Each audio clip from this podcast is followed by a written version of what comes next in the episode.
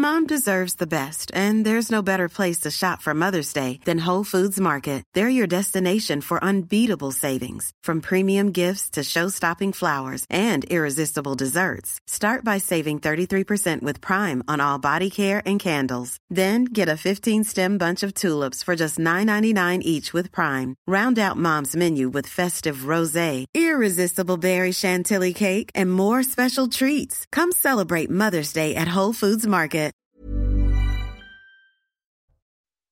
Bonsoir à tous, très heureux de vous retrouver comme chaque soir à la même heure pour le coup d'envoi de Soir Info. On vous accompagne jusqu'à minuit quasiment pour évoquer, euh, discuter, débattre des grands sujets d'actualité à la une ce soir. Évidemment, la mobilisation toujours massive pour euh, protester contre la réforme des retraites partout en France. Les cortèges ont redit leur opposition à la décision d'Emmanuel Macron de reporter l'âge légal à 64 ans. Il y avait plus de monde dans la rue que le 19 janvier. Quel bilan peut-on faire de cette journée Le pari est-il réussi? La pression est-elle plus que jamais sur le gouvernement après cette euh, nouvelle démonstration de force?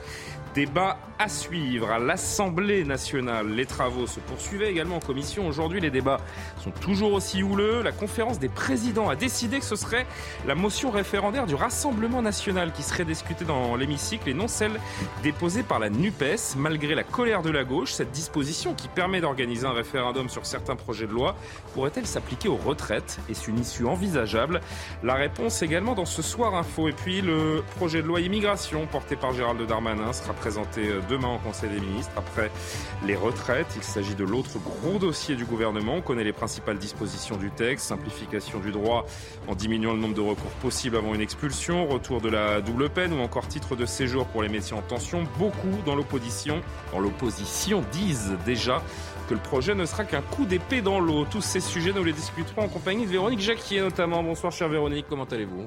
Très bien. Très heureux de vous retrouver. Elle est remontée Véronique, elle m'a parlé euh, juste avant le, que prendre l'antenne. Ça vous a pas plu cette journée de mobilisation Vous nous expliquerez pourquoi dans un instant. Jean-Sébastien Ferjouet parmi nous également, directeur d'Atlantico.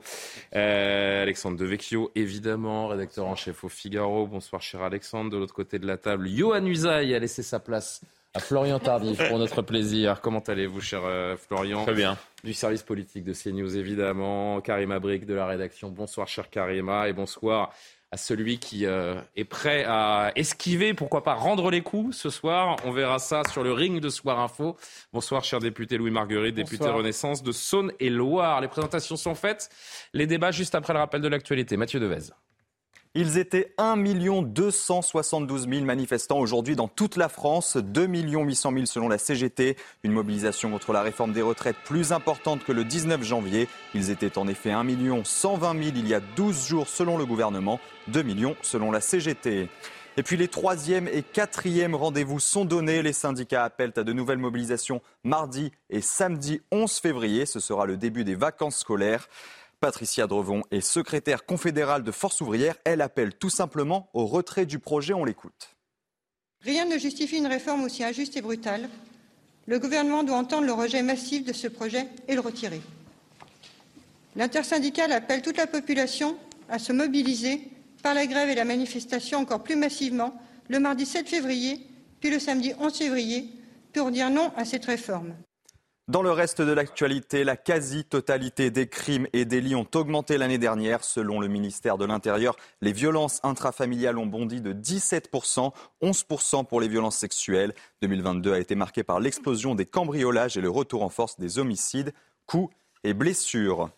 Gérald Darmanin se rendra en Corse le 6 février pour les 25 ans de l'assassinat du préfet Claude Erignac. C'est une demande d'Emmanuel Macron. L'annonce de la visite du ministre de l'Intérieur intervient le jour où Pierre Alessandri s'est vu accorder par la justice une mesure de semi-liberté. Il a été condamné en 2023 à la perpétuité pour sa participation à l'assassinat du préfet Erignac. Enfin, le pape François accueilli avec ferveur à Kinshasa, c'est la capitale de la République démocratique du Congo. C'est le plus grand pays catholique d'Afrique. Le souverain pontife entame une visite de quatre jours dans un pays rongé par des violences meurtrières. Le pape François a d'ailleurs dénoncé le colonialisme économique qui se déchaîne en République démocratique du Congo. On l'écoute. Ce pays et ce continent méritent d'être respectés et écoutés. Il mérite espace et attention. Ôtez vos mains de la République démocratique du Congo. ôtez vos mains de l'Afrique. Cessez d'étouffer l'Afrique. Elle n'est pas une mine à exploiter, ni une terre à dévaliser. Que l'Afrique soit protagoniste de son destin. Voilà pour l'essentiel de l'actualité. On trouvera Mathieu Deves tout à l'heure. Qui cédera en premier, la rue ou le gouvernement? On verra tout cela. On va en discuter de cette nouvelle journée de mobilisation juste après la pause. À tout de suite.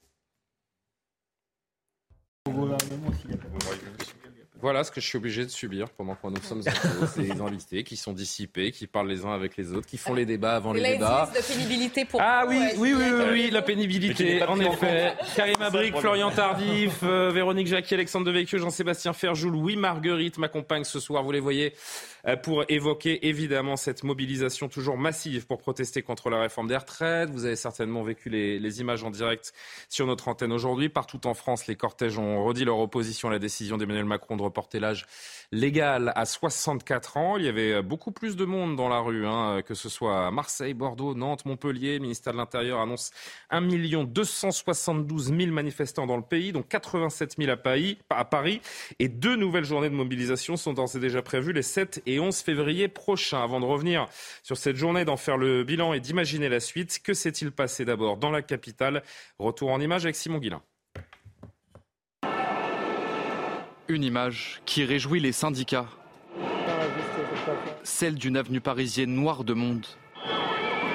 Ce mardi, ils étaient plus nombreux que le 19 janvier. Il y a des gens qui sont plus là parce que deux jours de grève dans le même mois, ça coûte cher. Mais malgré qu'il y en a qui sont pas là le 19, qui nous l'avaient dit d'ailleurs, qui ne pouvaient pas faire deux jours dans le même mois, bah, on est plus nombreux. Ça veut dire qu'il y a d'autres qui n'étaient pas là le 19 qui sont là aujourd'hui.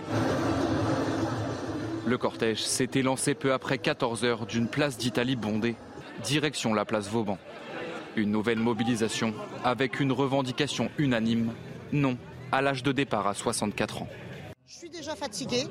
Les conditions de travail sont de plus en plus difficiles. On nous met de plus en plus de bâtons dans les roues pour pouvoir exercer notre métier euh, de façon euh, correcte et satisfaisante. L'argument euh, du gouvernement qui est mais c'est pour sauver le système par répartition, c'est faux, c'est pour baisser les pensions. Ça va baisser les pensions parce que les gens ils vont partir avec des décotes parce qu'ils ne pourront pas aller au bout des 43 ans, c'est évident. une infirmière, 43 ans à l'hôpital public, elle ne peut pas aller au bout.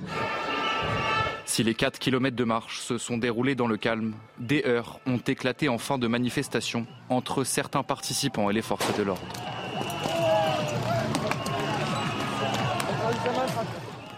Avant d'aller sur le, fond de cette mobilisation et de cette réforme des retraites, juste un mot sur ces dernières images. Euh, Alexandre Devecchio, pour commencer. Quelques heures qui ont éclaté entre CRS et, et quelques ultras, des actions isolées qui n'ont pas forcément euh, entaché le, le caractère pacifique du, du cortège. Il faut se réjouir en termes de sécurité de cette journée de mobilisation. Il y a des images euh, toujours choquantes auxquelles on s'y habitue, mais on va dire. Il y a eu une vingtaine d'interpellations voilà, à Paris. hein. On va dire que c'est moins. On a connu euh, plus, plus grave euh, que cela. Alors je pense que c'est. Il faut même mettre ça au, au crédit de, de, de, de M. Nunes, du, du, nouveau préfet de Paris, qui semble faire, euh, là, il faut le reconnaître, un travail euh, efficace. Et on peut se demander si, euh, voilà, la, la, responsabilité de M. Lallemand, son prédécesseur. Mmh. c'est vrai que ça met en perspective le travail de, du préfet bon, Lallemand. Il, il est parti, il n'est pas parti à la retraite d'ailleurs, peut-être qu'il aurait dû.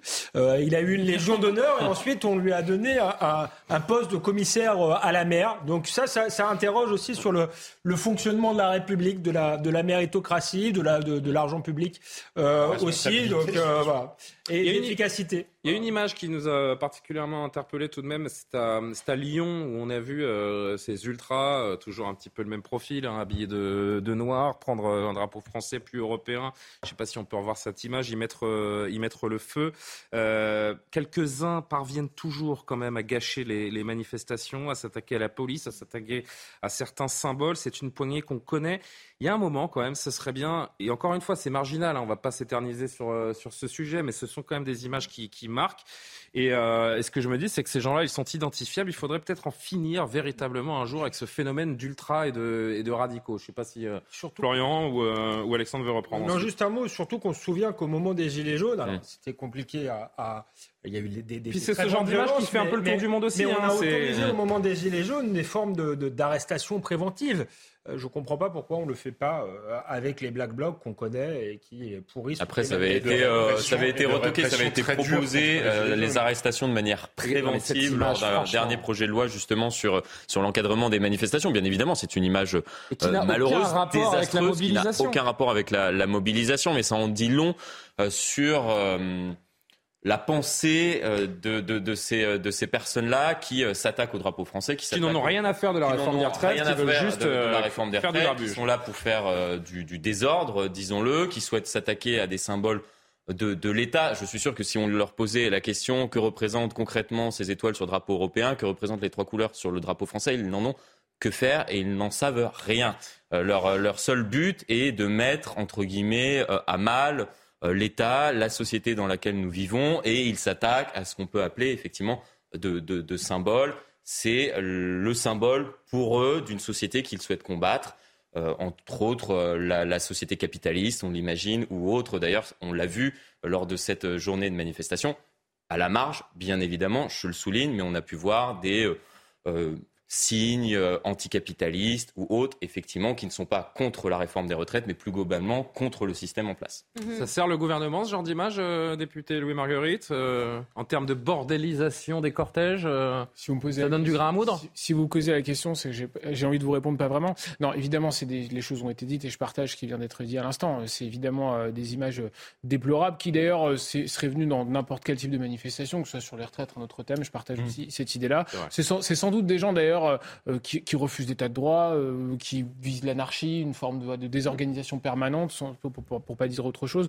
Euh, moi, je tiens quand même à dire qu'au-delà de ces images évidemment désastreuses, il y a quand même eu des manifestations dans le calme. Je tiens à saluer autant d'ailleurs les organisations syndicales que les forces de l'ordre de police et de gendarmerie. Il y en a beaucoup d'ailleurs sur mon territoire qui ont été sollicités. Je les salue évidemment en Saône-et-Loire, à Chalon-sur-Saône et Mont-Solémine. Et, et voilà, donc je, je dois, je dois dire vraiment que on peut au moins saluer d'une part la mobilisation et d'autre part le fait que ça se soit tenu dans le calme et malgré ces quelques incidents. c'est quand même très choquant parce qu'effectivement, on est habitué dans des manifestations de voir les Black Blocs. Donc, est-ce qu'on a appris euh, du passé? Donc, les forces de l'ordre savent un peu mieux maîtriser justement les Black Blocs. Donc, ce qu'on voit maintenant, ce sont d'autres symboles plus radicaux aussi. On essaie de se faire euh, hein, les éléments les plus radicaux d'une société qui essaie quand même de se faire entendre. Et ce qu'on voit, donc, on y va avec euh, le, ben, le fait de brûler des drapeaux. Donc, c'est quand même inquiétant, effectivement. On va retenir tout de même que la mobilisation s'est à 99% euh, très bien déroulée, que le message des euh, gens mobilisés est passé. Justement, intéressons-nous à quelques manifestants que l'on écoute au micro de nos envoyés sur le terrain. Cette retraite, cette réforme ne nous permettra pas de partir plus tôt et ne nous protège pas du tout comme on essaie de nous le dire. Et surtout, moi, ce qui me motive, c'est que c'est un vrai changement de modèle social. On se doit, dans une société, de protéger la société. Et aujourd'hui, l'ennemi de la société, c'est le système macroniste. C'est pas que Macron, c'est tout son système. Donc moi je fais un travail qui n'est pas pénible en tant que tel, c'est-à-dire je vais sortir, je vais partir en retraite avec un, un corps qui fonctionne. Euh, il y a des gens dont c'est pas le cas, qui ont le corps éreinté, et fatigué et brisé par leur métier. Et je pense qu'il faut pouvoir considérer aussi ces gens-là et faire, euh, pour cette réforme en tout cas, euh, qui pour l'instant est inique. J'ai eu de la chance de pouvoir arrêter plus tôt, c'est très bien. Et euh, donc euh, pour tous les gens qui ont, ont des métiers pénibles et qui vont devoir travailler euh, jusqu'à 64 ans, donc euh, il y a des métiers où c'est pas possible. Moi j'ai travaillé 40 ans en horaire décalé, en travaillant le jour, la nuit, et euh, je pense que au bout d'un moment on mérite de, de se reposer. Et puis je trouve que c'est normal de prendre sa retraite à 60 ans lorsqu'on a des métiers pénibles. Quoi. Véronique Jacquier, depuis que vous êtes arrivée dans les locaux de CNews tout à l'heure, vous ne faites que me répéter une chose. Je n'aime pas voir cette euh, mobilisation. Je ne comprends pas les gens qui sont contre cette réforme des retraites. Alors, Quel plus- bilan est-ce qu'on fait de cette journée? c'est plus compliqué que ça. Je trouve que ce qu'il y a d'intéressant Oui, dans la j'espère. J'ai une pensée qu'il y a- complexe. ce qu'il y a- Non, je trouve que ce qu'il y a d'intéressant dans la mobilisation du jour, ce sont justement les paroles que nous venons d'entendre. Hmm. C'est-à-dire qu'il n'y a pas forcément que le rapport au travail et les 64 ans, il y a aussi on, doit protéger la société. On est dans un système qui s'effondre et il y a des gens qui sont venus exprimer leur crainte, effectivement, de voir un pays en déclin, où plus rien ne fonctionne. Il y avait pas mal, par exemple, de, soignants, de personnel hospitalier euh, qui sont venus dire que oui, c'était très fatigant, qu'ils ne s'imaginaient pas travailler jusqu'à 64 ans, parce que là, à 35 ans, leurs conditions étaient épouvantables. Ça, on l'entend, bien entendu, qu'il y a un système hospitalier à réformer, qu'il y a bien d'autres réformes de fond à mener pour que le travail retrouve un sens. C'est évident. Je pense que le fond du problème est là. Maintenant, justement, s'arc-bouter. Bah, le fond des problèmes, c'est un peu les 64 ans aussi, quand même. Oui, non, mais s'arc-bouter par ailleurs sur les 64 ans, alors que d'après moi, même s'il y a des amendements à faire quant au texte de cette réforme, elle est nécessaire. Euh, euh, voilà, je, pense qu'on entend quand même une population qui réagit non plus en termes de citoyens, mais de consommateurs, comme si l'État lui devait un bien-être dans sa retraite et dans sa longévité au travail. Vous avez quand même une manière de globaliser, euh, de globaliser l'opinion qui. Au contraire, j'essaye de prendre de la retraite. On est quand même dans un pays qui vit largement au-dessus de ses moyens, avec 3 000 milliards d'euros de dettes. Donc, de toute façon, notre système n'est pas tenable. Je pense que le gouvernement. Ça, ce sont les arguments du gouvernement. Hein, Je pense que le gouvernement aurait dû faire la pédagogie suivante, à savoir, je ne sais pas ce qu'en pense monsieur le député, à savoir que de toute façon, nous allons, euh, en avançant hum. tous être de, plus en plus pauvres euh, dans la façon dont nous allons recevoir notre retraite, c'est-à-dire que les Français mmh. vont être des, des, retraités pauvres, pardonnez-moi, euh, ce qui n'est pas forcément le cas de la génération actuelle. Ça, c'est un vrai sujet. On nous demande de travailler plus. Actuel, c'est tout le problème, c'est-à-dire qu'on nous ben demande de travailler plus pour avoir une moins bonne retraite. Donc c'est pour ça que les Français protestent. non, mais, la plupart ne partira pas à tout plein. Aujourd'hui, c'est travailler deux ans de plus, non pas pour gagner plus, mais pour gagner moins qu'aujourd'hui. Les Français n'ont pas forcément cela en tête. Ils n'ont pas un peu quand même. Ils sont pas complètement bêtes, les Français, vous savez. Ils l'ont très maintenant, bien Maintenant, maintenant, il aurait fallu ouvrir le débat, Une chose. de la capitalisation. Une chose, regardez le tweet d'Elisabeth Borne, posté il y a une heure ou deux euh, seulement. On est euh, du côté de la Première ministre beaucoup moins véhément hein, que les dernières 24 heures où elle a été euh, vraiment intransigeante sur les 64 ans. Là, elle met un petit peu de miel dans, son, dans ses formules. La réforme des retraites suscite des interrogations et des doutes. Nous les entendons. Le débat parlementaire s'ouvre. Il permettra, dans la transparence, d'enrichir notre projet avec un cap, assurer l'avenir de notre système par répartition. C'est notre responsabilité. Monsieur le député Marguerite, vous ne voyez pas que tout un pays est contre cette réforme? Non, je ne prendrai pas les choses comme ça. D'abord, évidemment. Bah, c'est pourtant la réalité. Je vais, vous répondre, il faut interpeller. Là-dessus, bien sûr, il y a une mobilisation qui est forte et deux, manifestations de suite, et on verra les, autres manifestations. Moi, je voudrais évidemment écouter ceux qui ont manifesté, aussi ceux qui n'ont pas manifesté, qui sont d'accord ou pas pour la réforme, parce qu'il y en a qui n'ont pas pu manifester pour plein de raisons. Euh, d'abord mm. parce qu'ils étaient, ils n'ont pas de moyens de locomotion, ça peut arriver, et également parce qu'ils euh, n'ont pas pu manifester deux ou trois jours parce que ça fait des pertes sur le salaire. Et puis il y en a qui sont aussi euh, pour la réforme ou qui comprennent l'esprit. Le, le sujet, c'est quoi? C'est au fond, c'est de se dire, euh, on ne parle pas d'une petite dépense. Les retraites, c'est un quart des dépenses publiques. Vous savez, moi, j'ai travaillé 15 ans à Bercy, donc des fiches sur les mmh. réductions. Pardon, mais vous êtes un peu en train de m'endormir là. moi, je, vais vous poser une question très simple. voyez, ne voyez-vous pas que tout un pays est contre cette réforme? la, réponse est non. C'est d'abord, d'abord, d'abord, évidemment, il y, a une, il, y a, une forte mobilisation. Il y en a qui sont, il y en a qui sont inquiets, il y en a qui sont contre la réforme, évidemment. Il y en a qui seront contre la réforme au Parlement. Ça vous a pas échappé. Donc, le sujet, c'est qu'il faut évidemment écouter ceux qui manifestent et qui pointent d'ailleurs des sujets qui sont qui sont pas liés aux 64 ans, pas toujours liés aux 64 ans, qui pointent des sujets sur, qui, sur la pénibilité qui, qui, existent, qu'on va essayer un peu de résoudre. On ne résoudra peut-être pas totalement, sans doute, mais on va, on va essayer de prendre les sujets. Donc, ils pointent un certain nombre de difficultés. Et au fond, ce que les, ce que les gens souhaitent, c'est bien sûr, on va leur dire, vous allez travailler un peu plus. Je ne veux pas dire que ça, forcément que ça les réjouisse. Néanmoins, euh, le sujet, c'est pas de savoir si on va travailler quelques mois de plus, deux ans pour, pour certains, mais c'est surtout savoir combien je vais pouvoir toucher à la retraite. Et nous, ce qu'on dit, c'est que, que là, on, on apporte une solution. D'abord, moi, je, je, conteste l'idée qu'il n'y a rien à faire et qu'il n'y a pas de sujet, parce qu'il y en a qui le pensent dans ce pays, y compris au sein du Parlement, et ça, c'est totalement irresponsable. Hmm. Et ensuite, on y apporte une réponse en disant on souhaite pas augmenter les impôts. Non, mais, Alors. mais moi, je vous dis, il y a trois options. Soit on augmente les impôts, nous, nous sommes contre parce qu'on pense que c'est pas la politique qui, obtient les résultats que, nous avons aujourd'hui, qui sont quand même objectivement meilleurs sur le plan économique. Pas de baisse des pensions, parce que je pense que personne autour de ce plateau sera d'accord pour cela. Soit, effectivement, on augmente un peu, on augmente la durée de cotisation. ce, contre quoi était Emmanuel Macron il y a encore trois ans. Mais bon, ça c'est, on va pas refaire, euh, on va pas refaire l'histoire. On va marquer une pause parce que j'ai pris du retard, j'en suis désolé, mais on va évidemment poursuivre cette conversation dans, une poignée de, de, secondes. Combien de temps le gouvernement va-t-il encore pouvoir ignorer la rue? C'est la question. À tout de suite. 22h31, les discussions de Soir Info reprennent juste après le rappel de l'actualité de Mathieu Devez. Ils étaient 1 272 000 manifestants aujourd'hui dans toute la France, selon le ministère de l'Intérieur, 2 800 000 selon la CGT. Une mobilisation contre la réforme des retraites plus importante que le 19 janvier. Et cela va durer. Les huit principaux syndicats appellent à deux nouvelles journées de grève et de manifestation, mardi 7 et samedi 11 février. Le Sénat adopte largement le projet de loi olympique. Le texte a été voté avec 245 voix pour et 28 voix contre. Objectif affiché, sécuriser les JO 2024 à Paris. L'article phare du projet permet l'expérimentation de caméras dotées d'algorithmes pour détecter des mouvements de foule suspects. Enfin, Paris va fournir 12 canons César supplémentaires à l'Ukraine. Selon Sébastien Lecornu, ils seront financés dans le cadre du fonds de soutien de 200 millions d'euros mis en place par la France.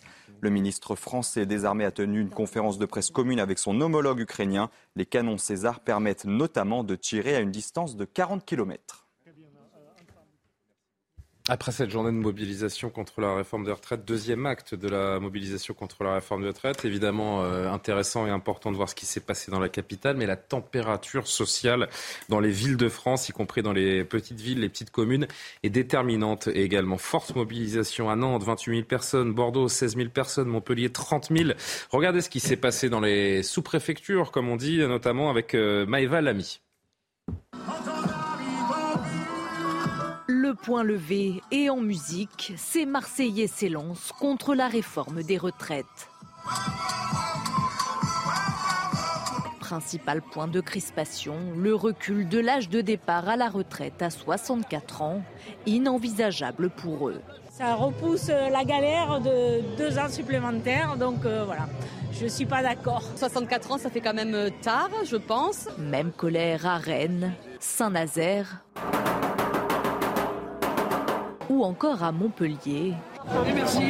Ici, certains participants, comme ce groupe des boueurs, appellent à mieux prendre en compte la pénibilité de leur métier. Arriver à 64 ans euh, derrière un camion ou avec tout ce qu'on respire, euh, c'est un travail quand même assez pénible. La mortalité chez nous, c'est entre 60 et 61 ans. Vous nous dit on va cotiser toute notre vie. Pour passer l'arme à droite, à gauche, c'est pas possible. Des critiques sur le fond, mais aussi sur la forme. Deux jours après les propos d'Elisabeth Borne, la première ministre a affirmé que le recul de l'âge de départ à la retraite n'était plus négociable. Ils ont passé en force hein, et ça, c'est pas, c'est pas la démocratie pour moi. Je pense qu'il faut faire quelque chose, mais pas, ils n'ont pas la bonne manière, ils n'ont pas la bonne façon de faire. Partout en France, ces manifestants promettent de rester mobilisés tant que le projet de réforme ne sera pas retiré.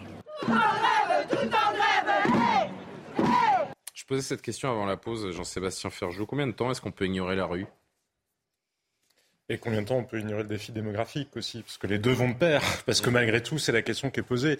Mais moi, je crois qu'il y a un double déni. Il y a le déni de ceux qui ne voient pas qu'il y a un sujet démographique, que dans un système par répartition. Là, vous parlez des manifestants oui, enfin, ou des opposants, pas tant des manifestants eux-mêmes que de ceux qui argumentent euh, contre la réforme, il y a un défi qui est vertigineux, d'autant qu'on prend grand soin de faire abstraction du reste du défi du vieillissement. Ça va nous coûter très cher sur la dépendance, ça va nous coûter très cher sur l'assurance santé aussi, parce que plus une mmh. population vieillit et plus ça coûte cher. Donc il y a quand même ce défi-là qui est majeur. On a l'impression que ça n'existe pas. C'est juste, il y a les milliardaires qui leur veulent du mal. je vous entends là, vous, approuvez tous cette réforme. Non, mais attendez, je vous ai parlé de ah double déni. Double déni. L'autre déni, c'est celui du gouvernement, à mon sens, qui répond ah. avec des arguments comptables dans un moment où la société française est dans une crise de sens. Nous sommes en panne d'avenir. Les petites villes, c'est très frappant. C'est dans les petites villes, dans les sous-préfectures, dans des villes qui ne sont ni des préfectures ni des sous-préfectures. C'est quoi C'est une que la mobilisation de la, que la mobilisation, a le plus progressé aujourd'hui. Qu'est-ce que ça veut dire? Ça veut dire que mmh. ces gens-là ne croient plus à la soutenabilité de notre système. C'est-à-dire qu'ils sont inquiets à cause de la financiarisation, de la mondialisation du capitalisme, qui ont eu des impacts. Ça a eu des impacts sur les classes moyennes des pays occidentaux. Et on a l'impression que le gouvernement, mais ça lui passe mais totalement au-dessus de la tête. Il y a des gens qui disent, mais regardez, on n'y arrive déjà pas aujourd'hui. Et on leur répond euh, finalement qu'ils sont irresponsables parce qu'ils devraient faire un peu d'effort. Mais le problème est le tout avec une réforme qui de toute façon ne règle rien parce que les fonds de choses et là quand on regarde les hypothèses du corps qui de toute façon sont construites sur des hypothèses que nous n'avons jamais atteintes en termes de productivité, euh, de niveau d'emploi dans le pays, on ne les a jamais atteintes donc elles sont quand même très optimistes par rapport à la réalité. La réforme là actuelle, elle ne règle rien et elle ne règle certainement pas le problème des pensions via les décotes qui vont drastiquement baisser. On aurait pu se poser des questions sur l'immobilier parce que je peux vous dire que quand vous avez une retraite par entière, si vous êtes propriétaire ou pas propriétaire, ça fait une sacrée différence. Mais toutes ces questions-là, elles sont totalement zappées parce qu'on a des fonctionnaires de Bercy qui prennent des tableurs Excel. Vous savez, c'est comme quand vous faites un business plan. Vos actionnaires, ils veulent, euh, j'en sais, voilà, ils veulent que, je sais pas quoi, euh, le chiffre à la fin dans la case, euh, il soit comme ci ou comme ça. Bah, vous faites varier le taux de croissance de vos abonnements. Au lieu que ce soit 2,1, vous faites 2,15. Ça a aucun contre-sens dans la réalité, mais peu importe, dans la case, à la fin. Et c'est exactement comme ça que cette réforme a été construite. Louis Marguerite, vous le voyez, cet effet euh, à travers les régions notamment qui se mobilisent plus que euh, le 19 janvier dernier. Vous le voyez, cet effet euh, d'entraînement local, cette jonction des générations également, parce que les étudiants, les lycéens se sont plus massivement mobilisés, cette cristallisation des mécontentements? Encore une fois, combien de temps la rue peut rester, mais, euh, faut, peut rester euh, inaudible pour le gouvernement Un débat sur les fonctionnaires de Bercy, j'étais un dealer et c'est pas comme ça que ça se passe. Mais bon, je, je, on pourra, on pourra. Non, je vous assure, j'en ai fait expérience. Pas... Restons sur mes questions, si vous voulez bien, monsieur le député. Alors là-dessus, évidemment, et personne n'a dit, et personne n'a non mais on, peut faire, des tas de débats sur des tas, de choses. Il y a eu plein de choses. Il y a eu des suppressions de taxes Non, non, non, mais je, ça, ça, ça, 200 millions d'euros à ça, euh... ça se passe pas comme ça. Et je voudrais juste un, tout petit, peu défendre les agents du service public, mmh. quels qu'ils soient d'ailleurs.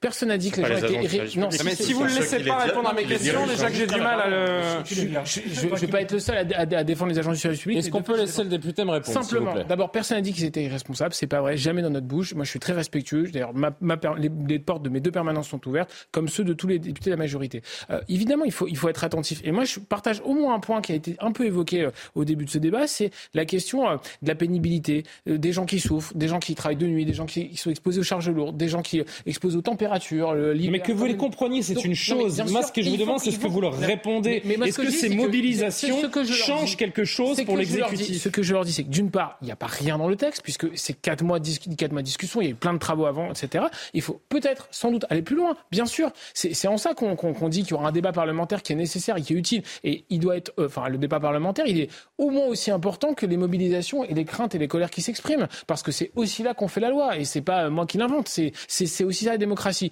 Le, le seul point qu'on dit, et encore une fois, c'est pas euh, c'est pas agressif de dire ça, c'est juste un peu responsable. On veut juste maintenir l'équilibre en 2027, en 2030. On se parle même pas de 2070. Vous voyez, effectivement, les hypothèses, on peut prendre celles qu'on veut. Donc, donc, de toute façon, déjà, on ne prend pas en compte les fonctionnaires certain nombre d'outils. On le paye moi, déjà par l'impôt. Je le dis, je, pardon, et je le dis juste à mes, collègues, des oppositions qui s'opposent sur les 64 ans. On l'entend, on n'est pas sourd. On voit aussi des gens. Moi, j'en ai, rencontré. J'ai rencontré. Bah, tout le monde est contre, à part vous. Donc euh... Non, c'est pas vrai. C'est pas vrai. C'est pas vrai. On, en a parlé sur les 64 ans. Non, c'est pas vrai. Il y a beaucoup de gens qui sont contre. Je l'entends. Je suis pas sourd et on n'est pas aveugle. Je dis juste simplement, c'est que s'il faut aller plus loin sur des tas d'outils, sur le compte professionnel de pénibilité, sur la valorisation des points, sur les surcodes des codes. C'est l'âge qui bloque, monsieur le député. C'est l'âge qui si on enlève l'âge, euh, si on enlève l'âge, très bien. La réforme n'a plus d'intérêt. Ben ça sert mais... à la réforme. Pour une raison simple. Mais tant que ce sera 64 ans, les, gens seront dans la rue. Mais sauf, et les syndicats se mobiliseront. on fait pas ça pour se faire plaisir. Encore une fois, pardon. Hmm. Sinon, on serait pas en train d'en débattre. Je dis juste simplement, c'est que pour financer les presque 5 voire 6 milliards de dépenses, et on a raison de les faire sur la pénibilité, sur les carrières longues, il faut qu'on ait des réformes qui allongent un peu, qui allongent la durée, et notamment ça passe par une mesure d'âge. C'est juste ça que ça n'empêche pas que cette réforme-là, de toute façon façon, elle ne réglera pas le problème parce que vraisemblablement. Il y en aura une autre 10 ans plus tard, 13 milliards, tard. donc on économisera. Comme toutes les réformes précédentes, c'est pas ce gouvernement-là qui est en cause. Comme toutes les réformes précédentes, on va lâcher ici ou là. Donc à l'arrivée, déjà, ça sera des chiffres en moins. Mais surtout, ce que je vous disais, c'est que le défi, il est beaucoup plus vaste que ça et que quoi qu'il en soit, on paye déjà par l'impôt très largement. Donc, on peut toujours dire que les comptes sociaux ne sont pas les mêmes que ceux de l'État. Dans la réalité, on paye déjà très largement les retraites par l'impôt. Le sujet, c'est précisément pourquoi ne pas essayer de faire une réforme qui règle véritablement le problème, ou alors d'aller trouver de l'argent ailleurs, parce que moi, ce que je ne comprends pas, c'est qu'il y a 155 milliards de déficit dans le dernier projet de loi de finances, en tout cas sur 2022. 155 milliards sur 508, milliards de dépenses de l'État. Ben oui, mais pardon, il me semble que c'est important. 200 milliards par rapport à 500 milliards. Là, il y a 350 milliards de pensions servies, on veut économiser 13 milliards. Est-ce que sérieusement, il n'y a pas une autre réflexion à mener sur l'état des finances publiques dans le pays? Parce que de toute façon, on en est à financer les retraites par l'impôt. Et ce qu'on financera pas par l'impôt, de toute façon, on le financera par du social, parce qu'on le financera par des minima sociaux. Quand les pensions seront dégradées, on sera de toute façon obligé de prendre en compte cette dégradation-là. Je voudrais qu'on entende un extrait. Euh, mais c'est une vraie question. C'est intéressant. C'est pour ça que je vous ai laissé aller au bout. Mais je voudrais qu'on avance également en entendant euh, Jean-Luc Mélenchon, qui était dans le cortège marseillais aujourd'hui. Pour lui, Emmanuel Macron est certain de perdre cette euh, bataille. Écoutez-le. Monsieur Macron est certain de perdre. Tout ce qu'il est en train de faire, c'est de nous faire perdre du temps à tous, de l'énergie et de l'argent. Sa réforme, personne n'en veut. Plus les jours passent, plus l'opposition augmente. Et lui, plus il monte le ton. Voilà maintenant qu'il nous menace d'une dissolution. Mais je lui dis quasiment dans un éclat de rire, eh ben chiche pour voir. Votons pour une fois, pour savoir si euh, nous voulons de cette retraite à 64 ans ou si nous n'en voulons pas. Je veux dire, j'ai l'impression qu'on est arrivé à un point où, quoi qu'il arrive, en fait, le gouvernement est bloqué. Parce que s'il ne fait rien, euh, bah, les mouvements vont, vont continuer. S'il ne lâche pas de l'Est, euh, la mobilisation continuera. Et d'ailleurs, on, va parler des 7 et 11 février dans, quelques minutes. Mais s'il recule, bah, ça va complètement nuire à sa crédibilité. Et l'image du président de la République sera euh, écornée définitivement dès le début de ce deuxième quinquennat. C'est un peu l'équation. Euh, ou sinon, dans le sens juste d'un mot, moi j'ai envie de vous dire, plus j'entends Jean-Luc Mélenchon, et moi je suis opposé à la réforme. Ah, ça, c'est autre chose. Ça, c'est à voir euh, sur le divan de votre psychanalyste. Euh... non, non, non, non, non, non, c'est simplement qu'il y a un tel délire, un tel degré d'inculture économique oui. dans ce pays, que Oui. effectivement, on finit, je- comme je vous le disais, elle, elle me paraît manquer d'ambition. Bref, je vais pas refaire tout l'argumentaire, mais franchement, si on doit choisir entre les deux, il y a un moment. Non, mais on n'est peut-être pas obligé de choisir entre les deux. C'est ce que voudrait le gouvernement. Il y a, il y a- il y a- Et puis, il y a des choses qu'on ne il y a voit pas également, je formations trouve. politiques que, le, que la France euh, insoumise. Donc, euh, et je suis pas sûr que tous les gens qui sont dans la rue soient derrière la France. Ah ben ça, euh, d'accord avec vous. Oui, bien sûr. Et, et je pense qu'on se focalise tous autant que nous sommes d'ailleurs sur ce, ce point d'achoppement qui est l'âge de départ à, à 64 ans. Mais ce qu'on remarque également avec euh, cette, cette cristallisation des mécontentements, comme je le disais tout à l'heure, c'est qu'au-delà de l'âge de, de départ à la retraite, il y a un problème de cohésion sociale, de cohésion sociétale. Euh, au-delà de l'âge de départ, la, la- la qualité, la valeur du travail pose un problème. Ce que vous disiez tout à l'heure en, en préambule, euh, Véronique, Les gens ne trouvent plus de sens d'épanouissement en fait dans leur quotidien, dans leur travail. C'est pour ça que ça concerne un peu toute la population et tout type de tout type de crise. catégories sociales qu'on a vu dans les rues aujourd'hui. Véronique et Karima. Mais oui, il y a clairement une crise de sens dans le travail, une dégradation des conditions. C'est plus l'alpha et l'oméga de la vie mais- des gens. Mais dans tous les corps de métier, on a tous connu des, des peintres en bâtiment qui étaient heureux dans leur travail et qui bossaient encore à 60 ans.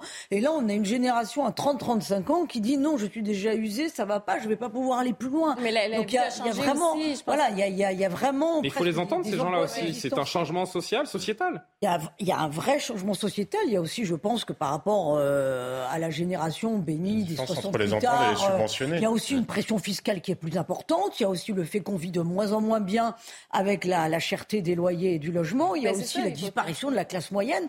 Les gens qui sont dans la rue, notamment dans les préfectures ou dans les sous-préfectures, appartiennent encore à cette classe moyenne. C'est, ce sont les gilets jaunes qu'on a vus il- il y a quatre ans et qui disent on ne veut pas mourir. Et, et alors effectivement, on se serre un petit peu la Ne ceinture. pas perdre sa vie à la gagner, comme c'est on pour dit. ça que- C'est pour ça que le, le, le- le mantra des 64 ans, ça fait tilt parce que c'est pas tant que ce soit inconcevable de travailler plus. Non, mais c'est le péché originel d'avoir communiqué parce sur l'âge. qu'on va comme pas ça. bien travailler Oui, longtemps. Voilà, moi je crois que quand on est heureux ça, dans son boulot, Fallait- moi, la réforme, fallait gens- présenter les Voilà. 43 annuités ou 44 annuités euh, pour euh, partir à taux plein. Et avec l'âge, vous avez crispé tout le monde, en fait. C'est ça la vérité. Alors, pardon, j'allais vers Karima, je vous laisserai répondre. Juste pour terminer, Ouais. ironie du sort, on a quand même Jean-Luc Mélenchon qui a passé, moi, l'expression quand même passé un certain âge et qui ne prend pas sa retraite. Il pourrait peut-être donner l'exemple. Mais en politique, on n'est jamais Mais il mort. vous savez. certainement l'apercevoir, hein, Véronique.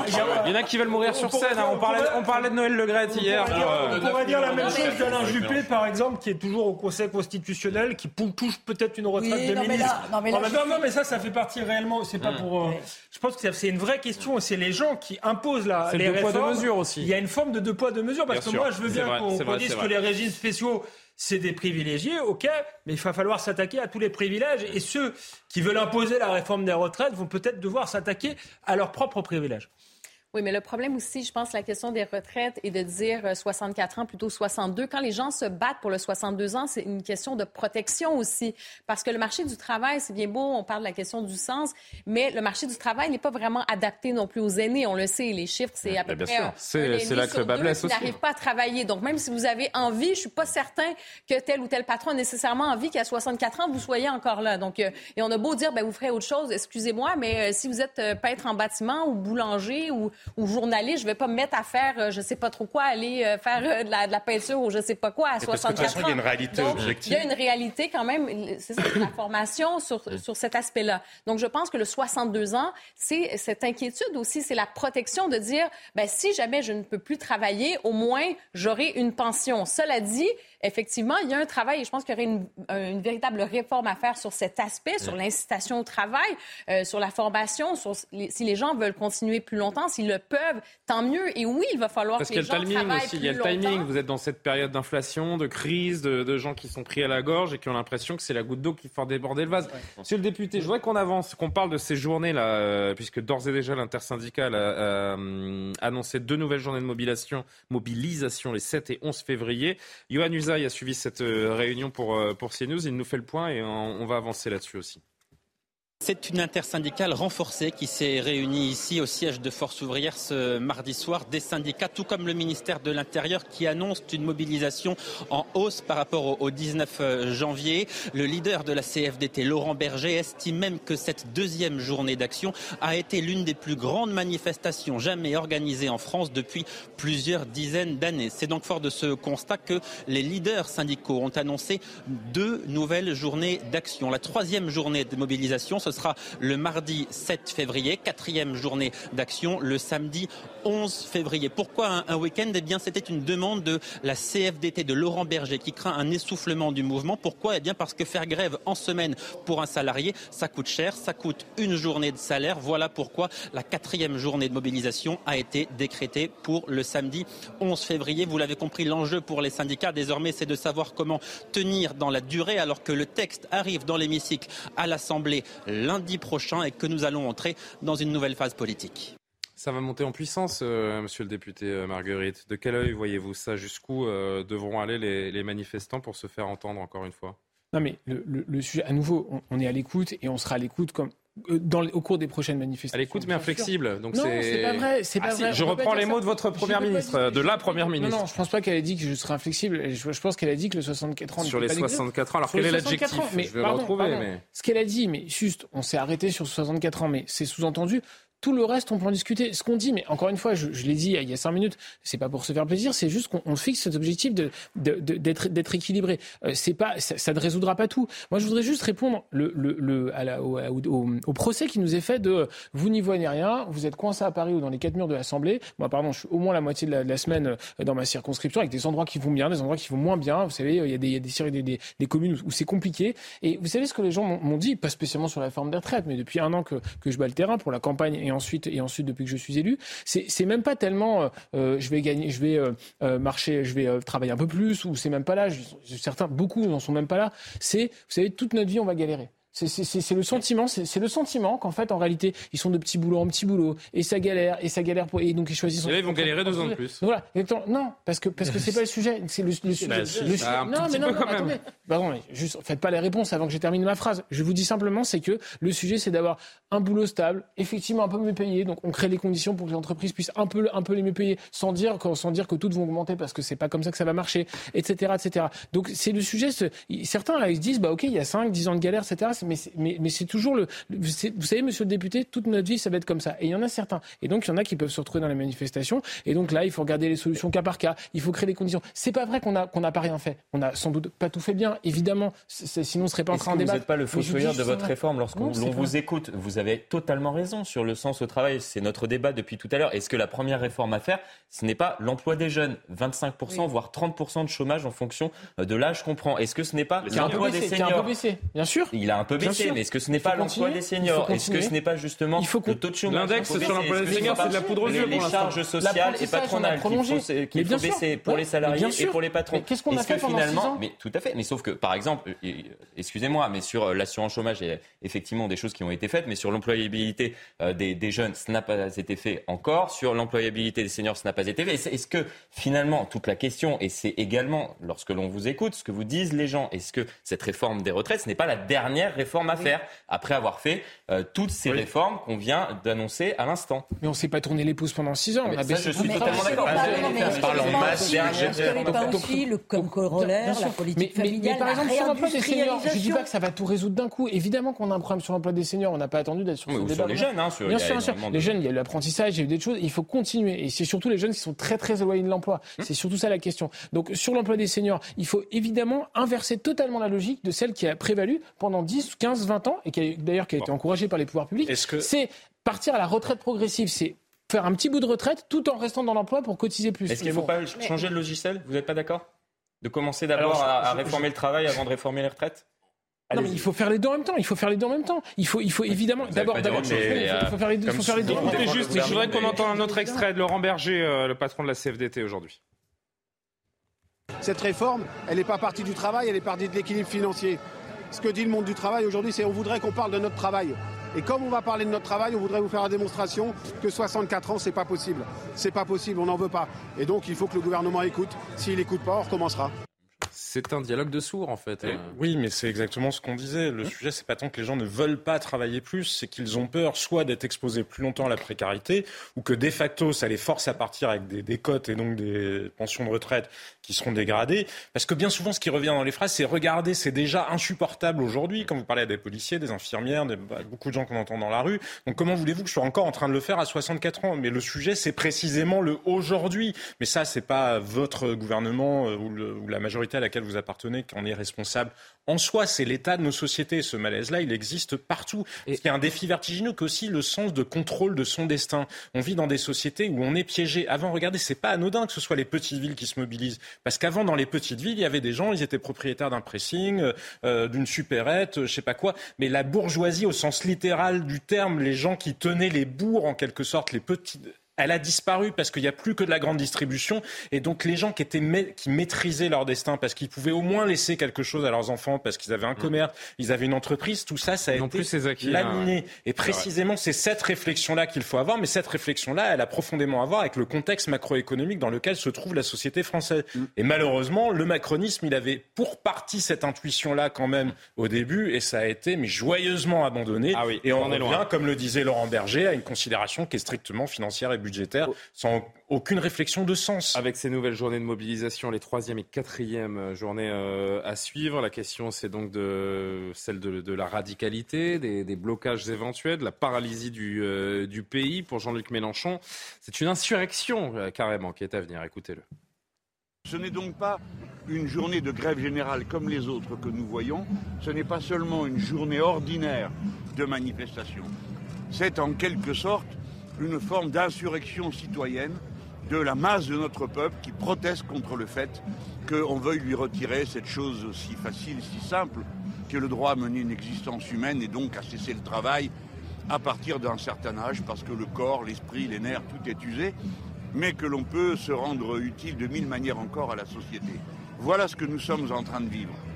Des politiques qui euh, tendent à soutenir certains mouvements radicaux. Euh, on l'a vu avec notamment la CGT Énergie qui est menacée de coupure de, courant, soutenue euh, par la, gauche de la gauche. On a vu également ces images aujourd'hui de mairies qui ont décidé de fermer. C'était le cas de l'hôtel de ville de, Paris. Avec cette image, je ne sais pas si vous l'avez vu, mais c'est quand même assez étonnant de voir ces banderoles. Au... C'est d'ailleurs illégal. Hein. Et on, je j'arrive plus à lire ce qu'il y a écrit dessus tellement c'est petit. Mairie solidaire avec la Mairie avec le mouvement avec le social. mouvement social. Le député euh, Renaissance, votre collègue Carl Olive, euh, Louis Marguerite qui tweet, c'est inadmissible. C'est vrai que est-ce que c'est le rôle est-ce que c'est le rôle des maires d'engager la neutralité des, des services publics, Alexandre? Si vous êtes euh, avec moi. le, le rôle des maires de- d'engager la neutralité, oui, eff- et- et- effectivement, euh, il ne faut pas, euh, je dirais, euh, euh, tout confondre. Donc euh, il y, a- il y a une forme euh, de dérive bon, qui s'inscrit aussi dans une Mm. tradition française assez révolutionnaire.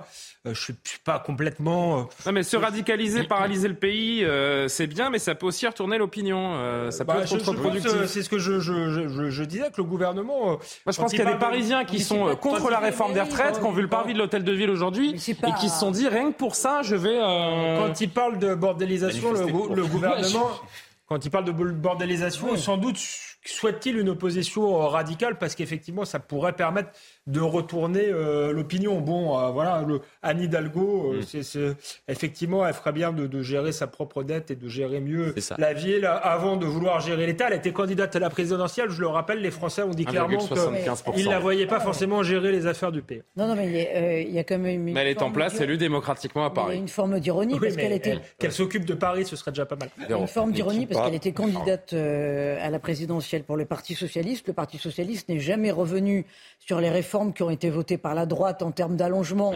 Euh, de, la durée de, la retraite. Hein, la réforme Touraine, Et il y a même eu la réforme Touraine. Trois ans de plus. Euh, pour faire euh, travailler encore plus longtemps. Donc franchement, les socialistes sont un petit non, peu mais ils sont frappés, certains politiques. On ne va pas parler de, l'ensemble des, politiques qui, qui, sont au sein de, cette NUPES, mais lorsque l'on évoque le cas de Jean-Luc Mélenchon, lorsque l'on évoque le cas d'Anne Hidalgo, c'est ce qu'on appelle le syndrome du coucou. Ils sont en train de pondre dans le nid des autres. C'est-à-dire que.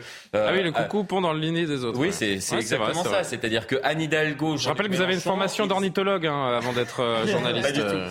Non mais non mais je je, je, je, je trouve qu'ils sont frappés de, de ce syndrome-là tout simplement parce qu'on a bien compris que c'était euh, un mouvement qui était porté par les syndicats, par les Français eux-mêmes, que Anne Hidalgo l'entendre expliquer qu'elle est contre cette réforme, Jean-Luc Mélenchon y compris, les Français, je suis désolé de le dire, mais s'en foutent. Alors écoutez justement ce que dit. Ce qu'ils veulent, c'est euh, que euh, leur voix soit entendue et qu'on comprenne pourquoi euh, ils ont peur, effectivement, concernant leur retraite, la pénibilité, ce qu'elle sera prise. Et il y a un moment aussi, peut-être qu'il faut que les parlementaires soient au Parlement, que les syndicats soient dans, les, dans les manifestations. C'est ce que semble dire aussi aujourd'hui Marine Le Pen. Écoutez-la. Je pense que les électeurs nous ont envoyés ici pour mener le combat ici. Euh, moi, les partis politiques, si vous voulez, qui essayent de profiter en réalité euh, pour se refaire une cerise politique euh, de l'ampleur des manifestations, sont parfois pas très bien vus par les manifestants. Voilà, il y a des syndicats qui sont dans la rue, il y a une partie du peuple français qui n'est pas syndiqué, qui est également dans la rue. Le rôle des partis politiques représentés à l'Assemblée nationale, je le crois, c'est de mener le combat à l'Assemblée nationale. Jean-Sébastien Bah, Je pense que Mme Le Pen a raison. Et comme le disait euh, Florian tout à l'heure, on voit une gauche qui court derrière les syndicats et surtout essaie de courir derrière les Français. Mais je pense que ça ne marche pas. Il y a un indicateur qui est très simple. Hein. Regardez, vous avez plus, plus de deux tiers des Français qui sont opposés à la réforme. Vous en avez aussi deux tiers qui pensent que la réforme va être votée. Et quand vous regardez les indicateurs de popularité, il n'y a personne qui gagne. Alors il y a des gens qui baissent comme euh, Macron, Elisabeth Borne, mais c'est normal dans le contexte. Mais vous n'avez pas Jean-Luc Mélenchon qui monte en flèche. Donc je pense que Marine Le Pen, elle a très bien compris l'enjeu. Précisément, elle évite de prendre des coups et de tenir des discours tous plus dingues les uns que les autres sur les milliardaires ou je sais pas quoi. Parce que c'est là, moi, ce qui me choque quand on entend des réformateurs que l'extrême gauche dise n'importe quoi. justement, on va, on va, on va parler de ce rapport de force NUPES-RN parce qu'il y a eu beaucoup de choses à dire, notamment en commission aujourd'hui. La gauche, comme le disait Véronique, qui a elle-même voté ses propres réformes euh, des retraites. Quand vous entendez une gauche qui n'est pas capable de regarder la réalité française, les inégalités en France parmi tous les pays européens sont celles après redistribution qui sont les moins fortes. Quand vous voyez que la France, de tous les pays européens, voire de l'OCDE, est le pays où la valeur qui va au travail dans la valeur ajoutée, la part qui va au travail dans la valeur ajoutée est la plus élevée et à l'inverse où les marges sont les moins, on a l'impression mais qu'on est mais dans un enfer, mais un enfer ah ultra capitaliste. Mais il y a un moment, il faut ah arrêter hein. et regarder. Non, mais on peut vouloir changer de société, on peut tout ce qu'on veut. Moi, je suis libéral, je crois à la liberté. En revanche, regardons quand même la réalité des chiffres et que la gauche réformiste, que des gens raisonnables... Je croire à la liberté sans être libéral, vous savez. Hein. Oui, par ailleurs. Mais que la gauche réformiste bah, au moins philosophiquement mais, mais que la gauche réformiste ait abandonné mais toute rationalité, je trouve ça profondément inquiétant pour l'avenir du pays. Il est 23h, on va se pencher sur les débats du jour à l'Assemblée nationale parce que là encore il y a beaucoup de choses à voir et à dire, mais à 23h pile on retrouve Mathieu Devez, le rappel de l'actu. Ils étaient 87 000 manifestants aujourd'hui à Paris selon le ministère de l'Intérieur, 500 000 selon la CGT. Une manifestation qui s'est majoritairement déroulée dans le calme, quelques tensions tout de même à noter. Certains individus ont cherché l'affrontement avec les forces de l'ordre. Pour l'heure, 30 interpellations ont été recensées dans la capitale. Un procès requis contre le président du Modem François Bayrou et 12 autres personnes. Ils sont soupçonnés de détournement de fonds publics ou de complicité dans l'affaire de l'emploi irrégulier d'assistants d'eurodéputés. Le préjudice du Parlement européen est évalué à 1 400 000 euros. Enfin, Anthony Blinken se dit triste après la mort de Palestiniens innocent selon lui. Le chef de la diplomatie américaine s'est exprimé après sa rencontre avec le président de l'autorité palestinienne Mahmoud Abbas. Les deux hommes étaient en Cisjordanie, un territoire palestinien occupé depuis 1967 par Israël. Anthony Blinken appelle à la désescalade après les violences israélo-palestiniennes de la semaine dernière. Merci beaucoup Mathieu Devez et à tout à l'heure. Je rappelle qu'hier, Elisabeth Borne a confirmé l'inflexibilité du euh, gouvernement sur l'âge de départ à 64 ans. À l'Assemblée nationale, les travaux se poursuivaient aujourd'hui en commission euh, et les débats sont toujours aussi houleux. Regardez le compte rendu d'Élodie Huchard du service politique.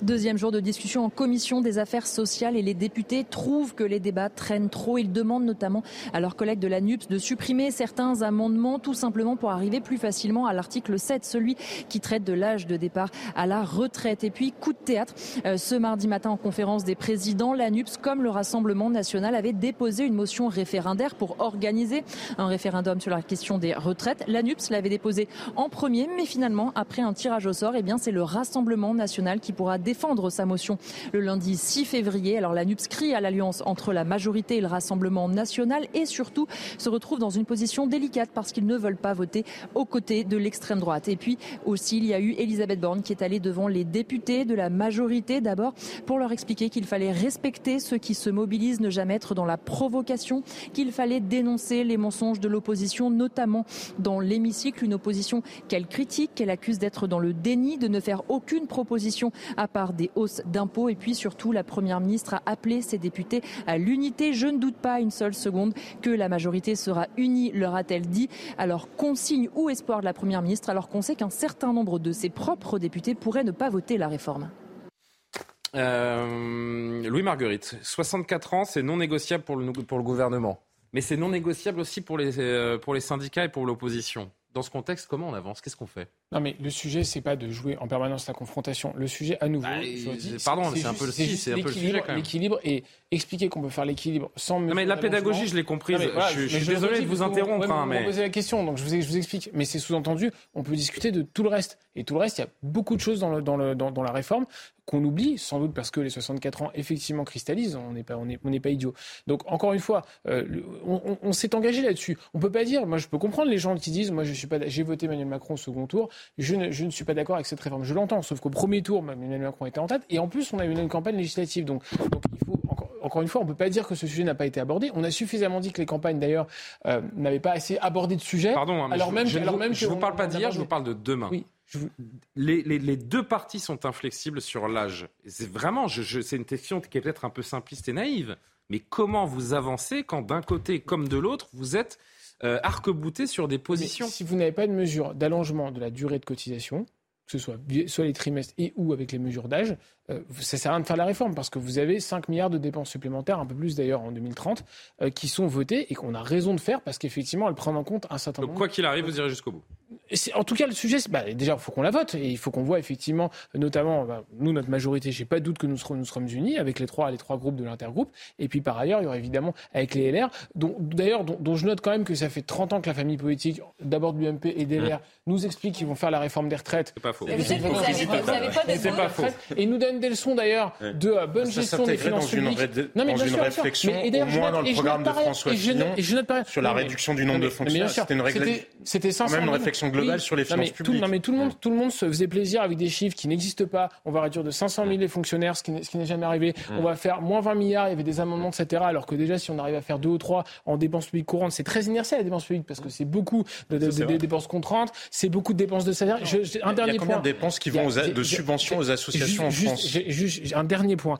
La réforme des retraites, c'est pas l'apanage ni de la droite et de la gauche, c'est des deux parce que parce que effectivement, le gouvernement de François Hollande avec Marisol Touraine avait allongé la durée. Donc on voit bien que tous les 10 ans, il faut faire des ajustements. Mais quand la mairie de Paris vote, par exemple, sur les quatre dernières années, je crois 300 000 euros à une seule association pour des potagers urbains qui ne fait rien. Je suis pas au conseil municipal de la. je suis d'accord avec vous. Ce que je voulais vous dire, c'est que des gisements d'économie, parce que là, c'est un exemple qui est totalement à la marge. D'autres font subventionner euh, des associations d'aide aux migrants en Méditerranée et ainsi de suite. Mais ou alors les autorités administratives indépendantes, tous les deux jours, on en rajoute. Des, euh, pas tous les deux jours, mais vous voyez bien comment on a déployé à côté de l'État, à côté de l'administration, des gisements d'économie massif, il en existe sans tailler dans le vif et sans enlever aucune infirmière, ni aucun policier, ni aucun professeur, et au contraire en retrouvant des mains. Le défaut de cette réforme, c'est que précisément, elle s'inscrit, comme je vous le disais tout à l'heure, dans une logique hyper budgétaire très limitée, en ignorant ce vaste problème. Et puis vous avez dit, euh, ah oui, je peux me permettre, parce que vous avez dit, euh, je n'ai pas de doute que bon, euh, les LR et la majorité, tout le monde va voter pour cette réforme, mais ça, c'était de ça, moins, en sûr, moins sûr les derniers temps, parce que on va en dire un mot dans vous une allez seconde. essayer de convaincre mais il y a eu des la évolutions. population Mais il y a eu des évolutions. Il y a eu des évolutions. du Parlement? Par exemple, par exemple, par exemple, et ça, ça vient de, de, de notre majorité. Il y avait eu un, il y a eu un débat tout au début du débat. hein. C'était même au mois de décembre d'ailleurs, puisque l'annonce a été, c'était au début de décembre. Ça a été décalé au- à la déc- décision de président de la Ça, République c'était au mois de janvier. Il y avait, il y avait 1200, il y avait 1200 euros, il y avait 1200 euros. Euh, c'était, est-ce que c'est pour les nouveaux entrants ou est-ce que c'est pour ceux qui sont déjà Mais votre euh, priorité, c'est de vous faire Donc, entendre voilà, voilà. par la population qui Mais- est dans la mais- rue mais- ou par les gens à l'Assemblée les deux, qui doivent voter mais votre deux. réforme? Non, mais les deux, évidemment. Et Oui, puis mais c'est encore que faut-il que les gens dans la rue soient entendus Ah, également par le gouvernement. C'est pour ça qu'on parle de dialogue de sourds. hein. C'est ceux qui, qui nous envoient des mails, des courriers, qui nous appellent. Vous qui avez permanence. Alors juste, je voudrais qu'on entende un échange parce que ça discute beaucoup sur le plateau, mais j'ai aussi beaucoup d'éléments euh, vidéo à vous montrer, notamment cet échange entre Sandrine Rousseau pendant les questions au gouvernement tout à l'heure et euh, le ministre du Travail euh, Olivier Dussopt. Savourez. J'étais tout à l'heure euh, place d'Italie dans ma circonscription et il y avait beaucoup de monde, vraiment, vraiment beaucoup de monde. Alors bien sûr, j'ai discuté avec les gens là-bas et il et elle avaient des questions pour vous. Alors je vais commencer par Lisa, elle avait cette question pour vous, je cite. Croyez-vous vraiment que les gens de plus de 55 ans au RSA retrouveront du travail pour cotiser? Bien sûr, je précise, elle ne parlait pas des 15 à 20 heures de travail gratuit obligatoire que vous imposez, mais d'un vrai travail avec un vrai salaire. Ensuite, il y avait Pierre. Sa question était la suivante. Pourquoi ce serait aux petites gens de payer pour que les retraites soient à l'équilibre? Ah bah bonne question. Madame la députée Rousseau, je note que vous avez besoin qu'on vous aide à poser vos questions. Je note que vous avez besoin qu'on vous aide à poser vos questions et je note dans les questions que vous faites euh, mine de relayer ici qu'en réalité, vous ne faites qu'écho aux désinformations, aux fake news, aux mensonges que vous ne cessez de proférer sur le système de retraite. Véronique Jacquier, il y a certes euh, bon, euh, la punchline, on va dire, d'Olivier Dussopt qui renvoie un petit peu à Sandrine Rousseau dans ses 22 mètres, comme on dit dans le rugby. Mais est-ce qu'il n'y a pas encore une fois il y a un manque de, de discernement, surtout de la part du gouvernement, qui sous-estime ce mouvement, qui, qui dédaigne un petit peu, qui prend pas la mesure, cette fameuse déconnexion du réel qu'on leur reproche si souvent? Non? Sandrine Rousseau est dans l'outrance euh, en permanence. Non mais là, en l'occurrence, pardon, euh, non, je, je suis pas le dernier à souligner les outrances de Sandrine Rousseau, mais là, en l'occurrence, elle se fait le relais d'une contestation et le ministre la balaye d'un revers de main en le, voilà. Je pense que c'est facile et on va avoir d'autres échanges qui ont eu lieu en commission. Et quand j'ai vu ces, ces échanges, ces échanges cet après-midi, je me suis dit euh, basse époque, basse politique ou basse politique, basse époque. Mais Enfin, Et qui est le je plus bas là entre Sandrine Rousseau et Olivier Dussopt Pardon, gauche je vous ou dis, hein, je suis pas le, premier défenseur de Sandrine Rousseau. Julien, mais Julien. qui est le plus bas là Pardon Julien, je vais, je vais, je- Non mais j'ai pas laissé finir et ensuite je, vous je reviens vers vous Moi, Alexandre. je trouve que Sandrine Rousseau est absolument indéfendable. Là sur, ce, sur Ah cette oui, question-là, oui, même dans en relayant euh, une parole de gens. Bien euh, entendu. Enfin, vous vous rendez Ah compte ce qu'elle raconte? Bah oui. Non, bah, bah, je, je suis désolé d'être Je obligé. comprends pas là, franchement. Bah, je suis désolé d'être obligé, pas de défendre Sandrine Rousseau, mais je trouve pas que la, la Ça question. arrive au meilleur. Que, ouais, c'est quand même euh, la première fois. Je la défends pas dans l'absolu. Sans doute, elle a une manière de poser les questions qui est irritante. Mais enfin, la question de fond était pas idiote. Elle pose la question du fait que les seniors aujourd'hui euh, sont souvent euh, virés, ont du mal à retrouver euh, un travail. Quand elle dit euh, si, si à 55 ans, comment je vais faire pour trouver, euh, retrouver euh, un travail Qu'est-ce qu'on va faire de ces gens-là? Est-ce qu'on va les mettre au chômage? Ça va nous coûter aussi de l'argent. C'est quand même pas une question euh, euh, absurde. Donc, Il n'y aurait pas une autre manière de sa manière de répondre faire est peut-être pas non, la bonne, mais le gouvernement, moi j'attends une réponse du gouvernement répondre sur les seniors, par exemple. Véronique Non, et Florian. On est tous d'accord là-dessus. On est capable d'en parler depuis plus de 15 jours sur les plateaux de CNews. Et on ne. Et pour les deux on- mois à On venir. n'en parle pas de la façon dont elle en parle. Oui, C'est-à-dire que, excusez-moi, le niveau, j'ai l'impression qu'il est extrêmement. non, mais elle est, irri- elle est irritante. Non. Florian, ouais. D'accord. Pour moi, cette séquence, elle est malheureuse pour les deux. C'est-à-dire à la Ah fois oui. pour Sandrine Oui, Rousseau et pour Olivier Dussopt qui répond avec dédain. Pourquoi elle est malheureuse pour Sandrine Rousseau? Pourquoi elle est malheureuse Bah. pour Sandrine Rousseau? Je vais vous le dire. Cette séquence Cette précisément. séquence hein. précisément, elle est malheureuse pour Sandrine Rousseau, car elle est dans la facilité. Dire euh, que effectivement une personne au RSA va galérer toute sa vie, etc. Ce n'est pas le problème.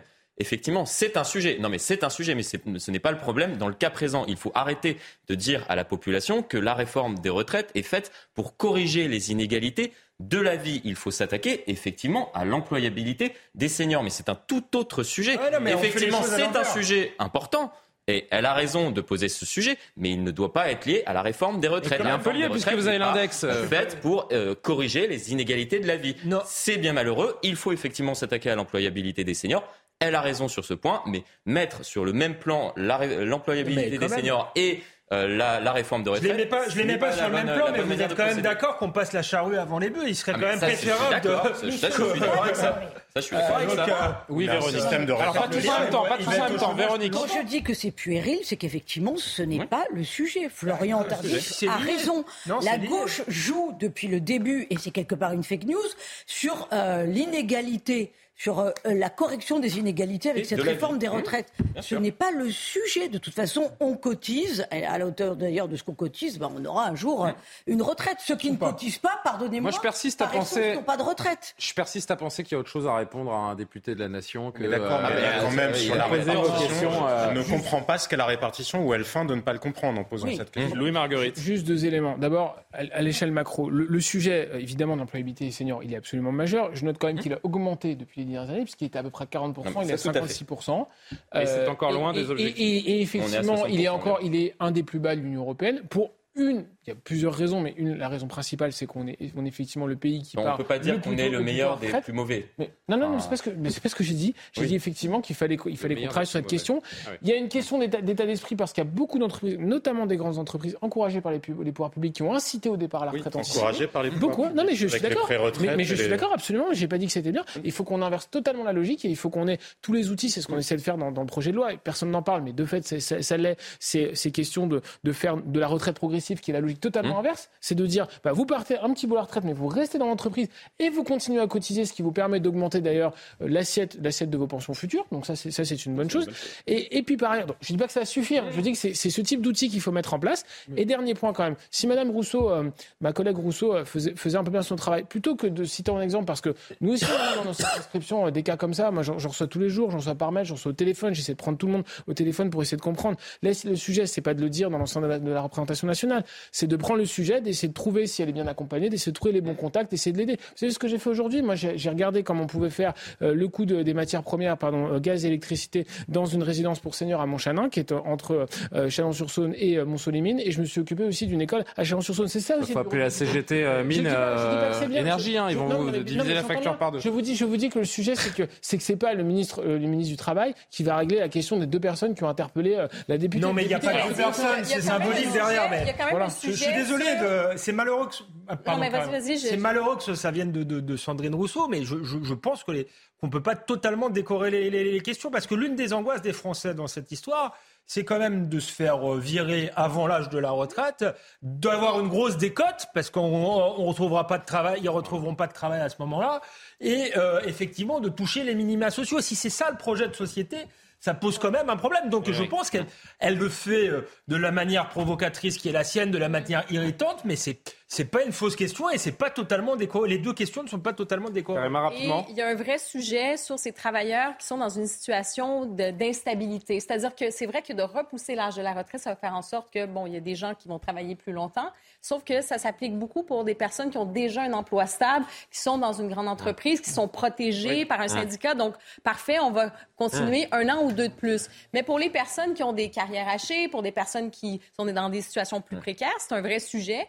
Et ça va être beaucoup plus difficile pour eux de rester deux ans de plus dans un avec un plein salaire ou en fait des conditions. Il y a, un autre cas. Donc ça, c'est quand même un vrai sujet. Il y a un autre cas aussi, une espèce de brut. Sur cette, sur cette, précarité et sur cette violence économique aussi. Il y a, il y a un autre cas qui est une forme de brutalité masquée du système, c'est que quand vous atteignez en l'état 62 ans, l'âge légal de départ en retraite, si vous êtes indemnisé par Pôle emploi, on vous dit de liquider votre retraite et vous ne pouvez pas avoir les trimestres en plus. Autre sujet que je voudrais évoquer. Effectivement, elles sont malheureusement très. Le temps file. Il y a des Non, mais vous avez raison, il y a des dispositifs dans la loi. S'il vous plaît. Sont quand même très éloignés de l'ampleur du problème de. Je voudrais évoquer une dernière chose euh, autour de cette journée de, de, mobilisation et de discussion, de débat euh, à l'Assemblée nationale. Vous savez que le groupe RN à l'Assemblée a obtenu une, une petite victoire parlementaire euh, aujourd'hui. C'est un, un, vrai sujet hein, qu'il faut décrypter pour qu'on comprenne bien. La conférence des, des présidents a décidé que ce serait la motion référendaire du RN qui serait discutée dans l'hémicycle et non celle déposée par la NUPES, quand bien même celle-ci a été déposée euh, quelques jours euh, plus tôt. C'est le tirage au sort qui en a décidé euh, ainsi.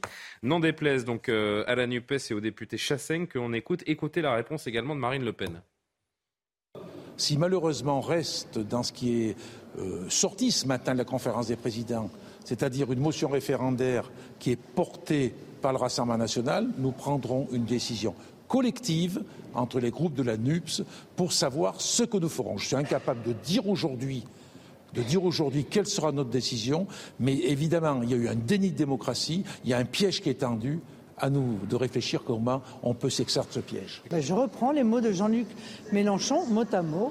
Je mets au défi, ou plutôt j'invite, parce que nous n'avons pas exactement la même manière d'aborder les choses avec Jean-Luc Mélenchon, j'invite l'ensemble des oppositions évidemment à voter cette motion référendaire. Pourquoi? Parce que cette motion référendaire, elle va permettre de déclencher un référendum. On ne peut pas, comme la France insoumise, plaider en toutes circonstances, comme nous le faisons d'ailleurs, pour l'organisation de référendums. Et le moment où on peut permettre aux Français de s'exprimer sur un sujet aussi important qui les touche euh, de manière aussi lourde que la réforme des retraites, on ne peut pas empêcher la mise en œuvre de ce référendum les élus euh, RN et NUPES qui ne cessent de se tenser les, uns les autres depuis euh, plusieurs semaines et particulièrement autour de ce projet de loi. Là, ceux qui sont dans l'embarras, clairement, euh, ce sont les membres de la NUPES. Parce qu'ils veulent ce référendum, mais n'ont pas envie de voter avec le RN. enquêter sur ce qui se passe à l'Assemblée nationale. Visiblement, il y a un gaz qui frappe certains députés d'amnésie. Enfin, excusez-moi, mais lors de cette conférence des présidents, les différents présidents de groupe, donc qui étaient tous présents, ont décidé non pas à l'unanimité, mais dans la très grande majorité, de procéder à un tirage au sort, puisque c'est un précédent.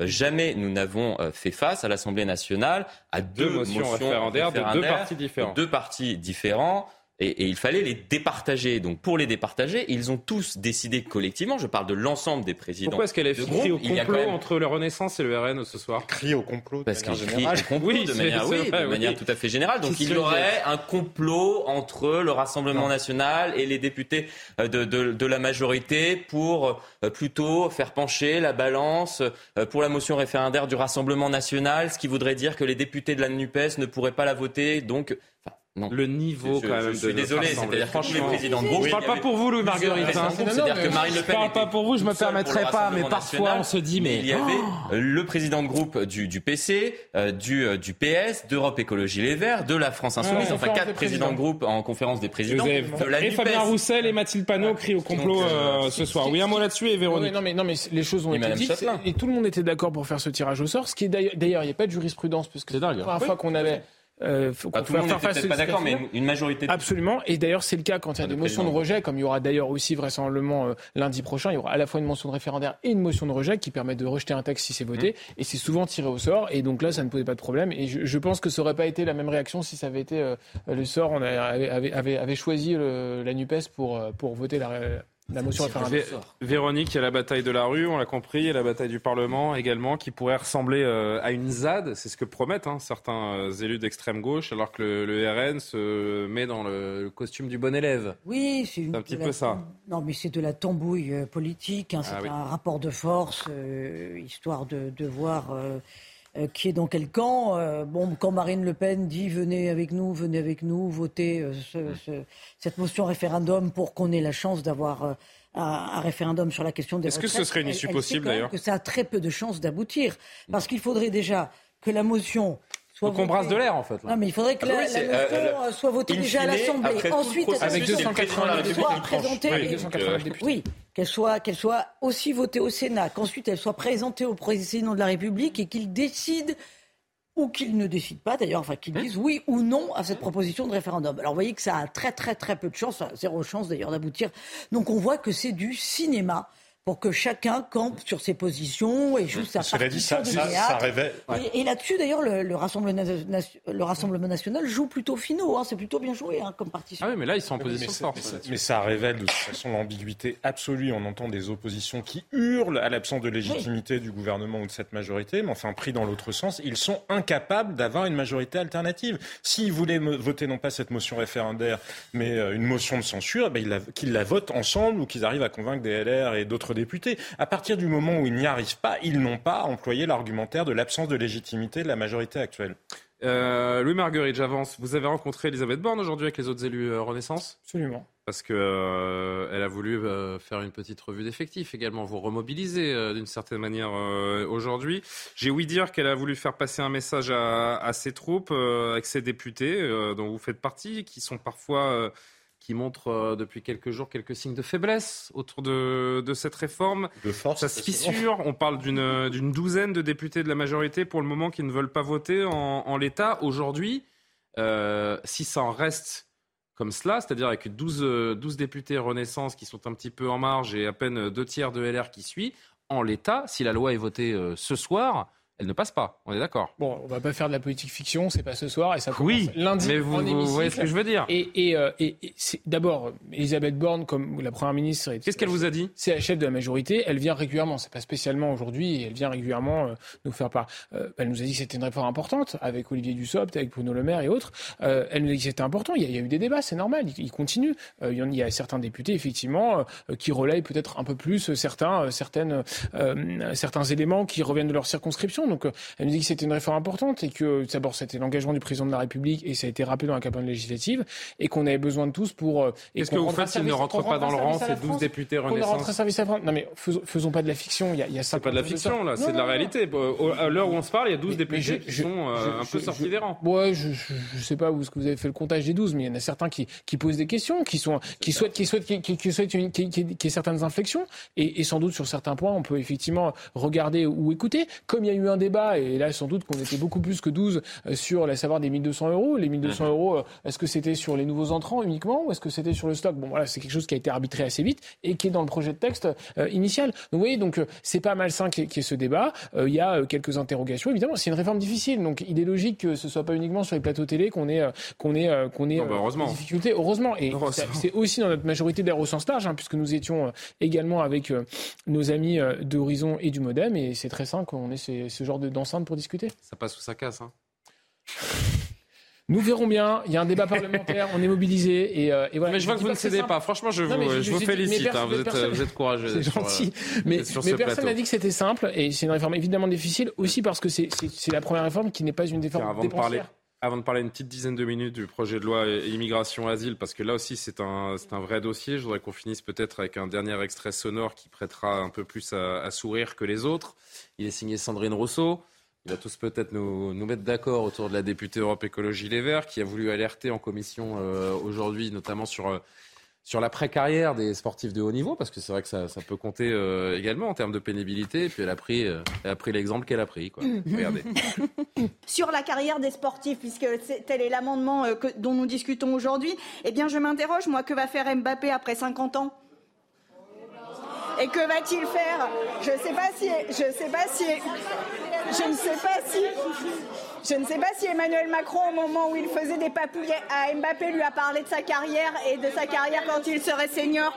Et en l'occurrence, oui, la carrière des sportifs et le vieillissement des sportifs est un sujet au-delà de la plaisanterie. Il est un réel sujet. Comment on réinsère les personnes qui, par ailleurs, ont des corps qui parfois sont abîmés et blessés par une pratique sportive intensive? Que fait-on de ces sportifs seniors? Eh ben, c'est un sujet, et donc il faut les intégrer au contraire dans l'index. Alors, on va pas s'éterniser là-dessus. Je vais rassurer quand même, je vais rassurer quand même Sandrine Rousseau. A priori, Kylian Mbappé, même à 35, 40 ou 50 Oui, on se ans, il aura une retraite euh. tout à fait confortable. Ne vous inquiétez pas, euh, Sandrine Rousseau. Oui, non, bon, je l'ai défendu tout à l'heure, mais euh, elle, elle est quand même. Bon, elle-même dit qu'elle fait une plaisanterie. Hein. On Ouais, va pas lui elle- sauter elle fait dessus une quand même. mais... bon, il y avait d'autres sujets plus intéressants. Enfin, C'est elle aurait pu prendre C'est l'exemple. c'est le niveau, sais pas, le de niveau. maçons, d'artisans, euh, Non, mais il y a de des gens qui sont sur les niveau. chantiers. Alors, euh, pas de haut niveau, mais il y a des sportifs qui sont abîmés, effectivement. Et qui Oui, mais ne Ah, prenez pas l'exemple de, de- du sportif peut-être le mieux payé. euh, Mais c'est la technique enfin, de communication qu'on a vue ridicule. pour euh, Noël Le hein. quand on a parlé de Zidane, on s'est mis à s'intéresser à un sujet. Ouais, c'est pas faux. C'est pas euh, faux. Bon, oui, vous vouliez dire une dernière chose? Non, mais c'est vrai que plutôt que de s'émouvoir sur le sort d'Mbappé, il faut peut-être s'interroger sur la reconversion professionnelle. Mais, tous les sportifs songent de toute façon à leur reconversion professionnelle dès qu'ils sont euh, euh, même euh, en train de Mais faire je pense qu'il carrière. est là, d'ailleurs, le débat. Il y a plein de gens, lorsqu'on s'interroge dans, dans la rue, je ne me vois pas être maçon jusqu'à Et tout à 62 fait, ans, etc. fait. Oui, non, mais etc. ça, on peut le Tous les métiers pénibles, et on peut le comprendre, mais le vrai débat qu'on devrait d'ailleurs avoir, et qu'on n'a pas depuis 15, 20 ans à chaque fois qu'on aborde même- cette, euh, ces réformes des retraites, c'est justement les évolutions de carrière. C'est-à-dire que, bien évidemment, Et dans les changements de carrière. pénibles, Comment on accompagne cette évolution de carrière Comment on accompagne ce changement de carrière pour effectivement qu'il n'y ait plus de maçons de plus de, de 45 ou 50 ans Ça, c'est un sujet très social, même dans les Ou grandes autre. boîtes où à partir de 50 ans, on ne vous augmente plus parce qu'on vous, on veut vous pousser gentiment vers la sortie. Voilà, il y y a effectivement vraiment des choses à imaginer. Et un point qu'on n'a pas abordé ce soir aussi, euh, ce sont tous les retraités pauvres qui sont obligés de travailler. Et cela bien plus, bien au-delà de 64 ans. C'est aussi un vrai sujet de société. Bon, on va euh, parler, je vous le disais, de ce projet de loi immigration porté par Gérald Darmanin qui sera présenté demain au Conseil des, ministres. On va prendre une petite dizaine de minutes pour, euh, pour en discuter, mais à 23h quasiment 26, on fait un dernier rappel de l'actualité avec vous, Mathieu Devez. Elisabeth Borne assure entendre les interrogations et les doutes suscités par la réforme des retraites. C'est la première réaction du gouvernement à la deuxième journée de grève et de manifestation. Le débat parlementaire s'ouvre. Il permettra dans la transparence d'enrichir notre projet avec un cap, assurer l'avenir de notre système par répartition, a tweeté la Première ministre. Le nombre de personnes sans domicile a doublé en 10 ans. Dans son rapport annuel, la Fondation Abbé Pierre évalue leur nombre à environ 330 000. Ce chiffre englobe les quelques 200 000 personnes en hébergement d'urgence, 110 000 migrants en centre d'accueil ou en hébergement pour demandeurs d'asile, plus environ 27 000 personnes sans abri dormant dans la rue, le métro, sous une tente ou dans une voiture. Enfin, un sommet entre l'Ukraine et l'Union européenne se tiendra vendredi à Kiev. Selon le Premier ministre ukrainien, ce sommet doit envoyer un signal fort à Moscou, près d'un an après le début de l'invasion russe. En janvier dernier, l'Ukraine avait reçu le statut de candidat officiel à l'adhésion à l'Union européenne. Cette procédure peut toutefois prendre des années avant d'aboutir. Après les retraites, ce projet de loi asile et immigration, c'est l'autre gros dossier du gouvernement, présenté, je le disais, demain au Conseil des ministres. On connaît les principales dispositions de ce texte, simplification du euh, droit pour diminuer le nombre de recours possibles avant une expulsion, pardon, retour de la double peine ou encore des titres de séjour pour les métiers en tension. La droite s'interroge justement sur ces titres de séjour pour les métiers en tension et souhaite euh, notamment des, des, quotas. Mais qu'en pensent les principaux concernés? Je voulais que vous voyiez ce reportage chez un restaurateur qui se dit tout à fait favorable à, à l'instauration de, de, cette mesure, à savoir euh, des, euh, des, asiles accordés pour euh, ces métiers qui peinent à employer. Regardez. Tout est réglé, madame, monsieur? Ce restaurateur n'y va pas par quatre chemins. La proposition de Gérald Darmanin, il l'approuve, il n'y voit même aucun inconvénient. Si les personnes qui sont dites françaises ne veulent plus faire ce métier-là, je suis tout à fait ouvert à prendre des étrangers. Parce que le but principal, mon intéressement à moi, c'est de trouver de la manœuvre pour répondre à ma clientèle. Et pour cause, dans cet établissement parisien, le constat est sans appel, faute de personnel, le gérant. Et sur tous les fronts, il lui manque aujourd'hui deux employés pour faire tourner son affaire correctement. Sans ces deux personnes, en fait, manquant au staff, et ben, le reste euh, des employés, ils ont une amplitude horaire qui est vraiment plus élevée. Donc déjà que c'est difficile au terme d'horaire. S'il y a quelqu'un du personnel qui a bah, je sais pas, un empêchement, que ce soit famille ou euh, personnel, on n'a pas de plan B. Du côté de la clientèle ce jour-là, la proposition ne fait pas débat. Je pense que c'est une bonne chose en fait, ça peut les permettre de s'intégrer. Le travail peut vraiment être un moteur de, de motivation et d'insertion dans la vie sociale et professionnelle. En Ile-de-France, il manquerait jusqu'à 40 000 personnes selon l'Union des métiers et des industries de l'hôtellerie, un chiffre qui grimpe à 220 000 emplois vacants au niveau national. Véronique Jacquier, 40 000 emplois à, pourvoir à Paris euh, dans la restauration, c'est énorme. Est-ce qu'il y a une autre solution que celle proposée par le gouvernement? Écoutez, il y a 6 millions de chômeurs en France, euh, toutes catégories Pôle emploi confondues. Donc je pense qu'on n'a pas besoin de cette immigration-là.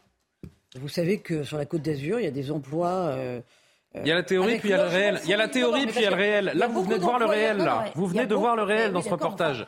Mais, Il ne trouve pas les mains, ce monsieur. Il ne trouve pas les mains. Les Français ne veulent pas venir travailler. D'accord, il y a certains Français qui ne veulent pas travailler, mais, mais donc on, on fait en sorte de les faire travailler. Je, voilà, moi je Mais pense comment que pas. Quand même- pas- quoi il y a- Quelle est la solution Moi, j'ai quand même- Cette immigration de travail, alors que euh, on a déjà une, une immigration de travail, hein, c'est pas c'est pas nouveau. hein. on a d'ailleurs euh, régularisé euh, là dans les derniers de- derniers chiffres qui sont parus. plus de 34 000 personnes au titre de cette immigration de, de travail pour remplir ce type d'emploi. Donc ce qu'il y a dans le, le, le projet de loi existe déjà, c'est déjà effectif en France. Moi je pense qu'on n'en a pas besoin. Voilà, je pense qu'il faut remettre des Français au travail. Comment vous y a Il y a bien des employeurs, notamment. On le voit dans les ça ne passe que par des revalorisations salariales. Je ne vois pas quoi d'autre. Non, mais on le voit dans les stations de ski, on, voit là- on le voit aussi pour les, tra- tra- les travaux saisonniers, euh, qui fournissent un logement clé en main. euh, et ils ne trouvent pas euh, de, de- de travailleurs. Terrible, On hein. le sait, on connaît le problème, c'est que les salaires sont trop bas. On le sait, les, les salaires sont trop bas et la fiscalité, la pression fiscale est trop haute. Bon, ben, on sait ce qu'il faut faire. Donc si vous n'augmentez pas les salaires, il y a un moment, il faut se rendre compte de, la, de la réalité que les gens ne veulent pas. Euh, on nous annonce donc des, réduca- des ces, rédu- ces régularisations sur les métiers en tension. Ce n'est pas ce qu'attendent les, les citoyens autour de ce projet de loi? Non, non, non, effectivement, 6 millions Et de pourtant, chômeurs, ce- plus- encore une fois, ce ceux- restaurateur est un, contre-exemple. ceux qui hein. ne sont même pas à la recherche d'un emploi, mais c'est également des, des- des millions. Donc euh, beaucoup, beaucoup d'inactifs euh, euh, dans le pays, qui ne sont pas tous euh, des gens qui veulent pas nécessairement un emploi. Beaucoup rêveraient d'en avoir un, y compris dans la restauration. Il y a un problème de salaire, mais il y a un problème, je trouve, je pense, de, de modèle économique sur lequel il serait quand même temps de, euh, de se pencher, c'est-à-dire qu'on a un modèle économique qui est tourné euh, uniquement vers les grandes, euh, les grandes métropoles. En réalité, la restauration, les secteurs d'activité où on consomme, c'est principalement dans les grandes villes, tandis qu'il y a toute une partie du pays désindustrialisée, qui n'a pas forcément les moyens de déménager et qui euh, et qui n'a pas d'emploi. Euh, et, et- donc, pour essayer de remédier à ça, déjà, il va falloir essayer de créer de l'activité dans ces zones sans emploi. Et pour ce qui est des grandes métropoles, il y a effectivement le problème des salaires. C'est des secteurs où on peut augmenter un peu les salaires, mais il y a aussi le problème de- de- des logements, effectivement, totalement inabordables à, à Paris. Vous allez demander à quelqu'un qui vivait en province de déménager, euh, qui peut pas forcément vendre sa maison, euh, de, de venir s'installer euh, à Paris. Euh, payer un loyer euh, de, de- de plus de 1000 euros euh, Ah oui, pour euh, toucher un salaire de, de même pas 2000 euros, c'est pas possible en réalité. Donc il y a un moment donné, il va peut-être falloir changer de modèle et arrêter de, de- de créer de l'activité que dans les grandes métropoles et, et- et aussi agir sur le logement. Si vous n'agissez pas sur le logement, euh, on va pas euh, s'en sortir. Et effectivement, les, les- les Parisiens ou les habitants des grandes métropoles, ce sont des consommateurs qui veulent consommer tout le temps, jour et nuit. Et donc, on fait venir des gens qui vont être chauffeurs Uber, qui vont être euh, chauffeurs, enfin, livreurs Deliveroo, etc. Qui vont servir en salle dans le restaurant monsieur, hein, Qui vont être à la plonge, euh, habiter dans des logements euh, in- insolubles. Est-ce que c'est un modèle soutenable Insalubre. Est-ce que c'est un modèle décent, moral, je dirais Je crois pas. Donc il serait peut-être temps d'en changer. C'est dû en même temps ou c'est un texte qui va permettre réellement de changer les choses Euh, Je rappelle que certes, il passe un peu encore sous les radars vu l'actualité euh, sociale, mais beaucoup dans l'opposition, bien sûr, euh, rappellent que ce sera encore un coup d'épée dans l'eau, hein, ce projet asile et immigration. Non, mais c'est- c'est- c'est quand même assez, assez incroyable de voir qu'on a déjà, on qualifie déjà un projet de texte alors qu'il est présenté demain.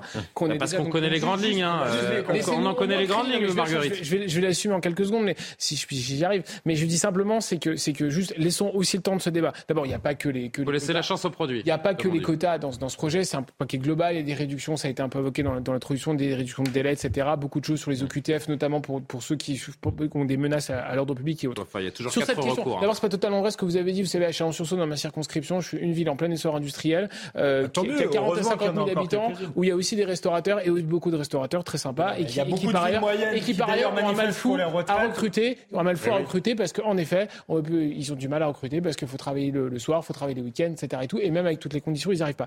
Sur ce point précis, euh, il y a effectivement beaucoup de, de- de métiers en tension, en particulier dans la restauration, qui par ailleurs a fait beaucoup d'efforts pour augmenter les salaires, mais ça ne suffit pas totalement. hein. Ils ont passé euh, très La très preuve, vite, il y a toujours hein. 40 000 En sortie de emplois vacants. Ils ont passé des 10% 10%, des 15%, quasiment 18% dans certaines dans les, dans les négociations annuelles. Euh, sur ce point, euh, il ne faut pas être hypocrite là-dessus. Il y a énormément de travailleurs qui ne sont pas en situation régulière, notamment à la plonge, dans les arrières cuisines, dans les cuisines, etc.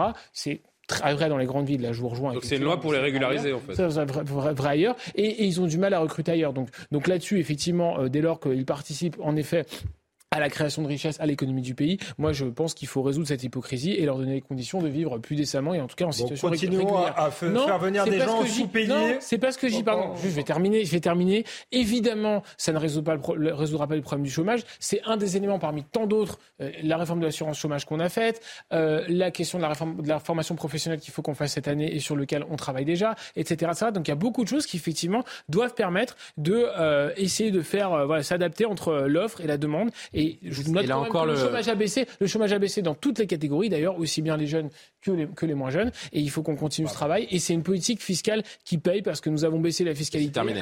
C'est- quand même très très lié à l'évolution du taux de chômage dans le reste de la zone euro. Hein. Oui, mais regardez c'est- les non, mais- c'est non, mais strictement non, corrélé. mais attendez, j'ai- j'ai- il faut pas crier cocorico, mais il faut juste noter que pour l'instant, on a un chômage qui baisse et que c'était pas arrivé depuis 15 ou 20 ans. Je suis entièrement d'accord avec vous. Je vous dis juste que c'est strictement corrélé à l'évolution du chômage et qu'on a le taux de croissance dans le reste de la zone euro. Élevé de la Juste zone euro. encore 10 millions de personnes qui ne travaillent pas euh, à peu près en France. Et ce que vous allez fabriquer, ça c'est important de le dire, c'est que ces gens-là qui vont venir être traités comme des esclaves, ils sont pas fous.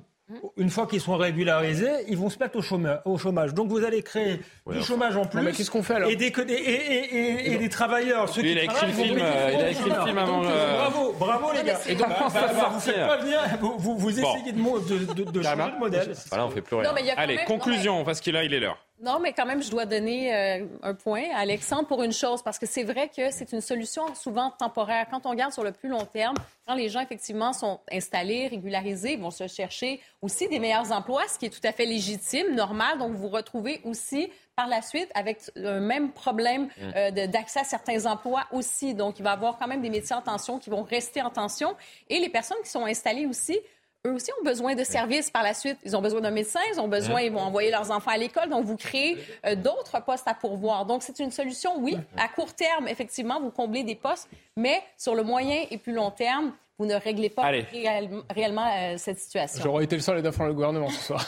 Pas étonnant. en même temps. dépendait. Quoique non, vous avez eu un Florian Tardif qui est... Non, non, non. Au début, vous aviez une Véronique Ah, qu'on qui était un peu avec vous, qui même, m'a... c'est, le dévouement. Ah, mais j'ai presque j'ai Il y a- presque Il y a peur, assez hein. peu de, de députés de la majorité qui vont défendre le, projet, y compris dans, dans la rue. C'est compliqué de, trouver des députés. C'est l'heure de la dernière image. Comme tu C'est l'heure de la dernière image, l'heure de, de souffler un peu, de, de s'alléger de toutes ces, ces faut le contraintes, de ce marasme. J'ai une étrange formation géologique à vous montrer qui ressemble, regardez, à une tête d'ourson repérée à la surface de Mars par la NASA. Et oui. Photographie prise fin décembre dernier par le satellite Mars Reconnaissance Orbiteur de l'Agence spatiale américaine. C'est un satellite qui tourne en orbite autour de la planète rouge avec une caméra embarquée haute définition qui est la plus puissante jamais envoyée par l'être humain dans le système solaire. Eh bien, euh, vous voyez, selon les scientifiques, ce visage d'animal, en fait, c'est formé par deux cratères qui constituent les yeux, une colline éventrée qui ressemble un peu au, au museau. Ces éléments sont entourés par une fracture cir- circulaire qui délimite les concours de la tête, qui pourrait être formée par un dépôt de lave ou de boue. Et bien, le résultat donne euh, ce visage souriant d'un ourson euh, en peluche. C'est étonnant, n'est-ce pas? Est-ce que vous croyez que les gens qui pensent que la Terre est plate pensent que Mars est aussi plat? J'ai pas compris. Parce qu'on parle- Ah oui, est-ce que Mars est plate? Excellent. Merci Jean-Sébastien. Euh, Ah, mais on s'amuse c'est rigolo. Ça fait Bah deux jours de suite que je vous montre des ours quand même.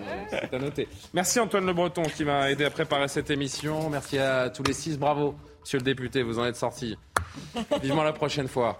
À demain, on va retrouver l'heure des livres et euh, l'édition de la nuit. On se retrouve donc demain pour Soir Info. Bonne nuit.